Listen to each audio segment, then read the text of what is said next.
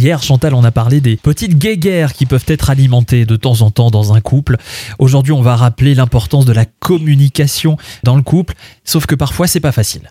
Et on dit souvent œil pour œil, dent pour dent. C'est Mm. terrible. Mm. Car souvent, la colère qui est délicieusement euh, libératrice devient l'émotion de prédilection du couple. Et elle est rarement efficace car sa montée émotionnelle n'aide pas à clarifier les motifs de la discorde. Et puis souvent, les mots dépassent la pensée quand on est en colère. Absolument. On dit des choses qui vont au-delà et qui peuvent engendrer des blessures, des violences verbales euh, Mhm. et voire évidemment euh, physiques.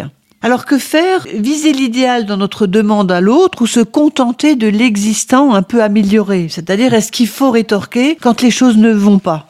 Il faudrait pouvoir en réalité en parler calmement et à froid. Quand vous dites à froid, ça veut dire qu'il faut déjà laisser passer le temps de l'incompréhension, de la décharge colérique, émotionnelle, pour, pour revenir Absolument. après et en parler posément. Et souvent, les couples, une fois passé la dispute et l'agacement, mettent les véritables motifs sous le tapis. C'est-à-dire qu'ils se sont tellement pris la tête, comme on dit, Mhm. euh, qu'ils ne reprennent plus le pourquoi de leur dispute. Ah, c'est c'est une terrible. grande erreur, Ben oui. parce que le problème n'est pas réglé. Il vaudrait mieux se dire, voilà, là maintenant on est calme, euh, on n'est plus en colère tous les deux, ça se passe par exemple le lendemain, on peut un peu s'en parler, mais on ne le fait pas parce qu'on a tellement peur de recommencer une dispute. Ah oui, ça, c'est de l'erreur totale. Et sinon, si ça continue d'arriver, il faut véritablement envisager de consulter un Mhm. spécialiste de fait. couple, parce que lui, il est neutre, il n'a pas de jugement. Mhm. Je termine en disant que ce maniement de la communication orale exige une certaine expérience dans les deux camps.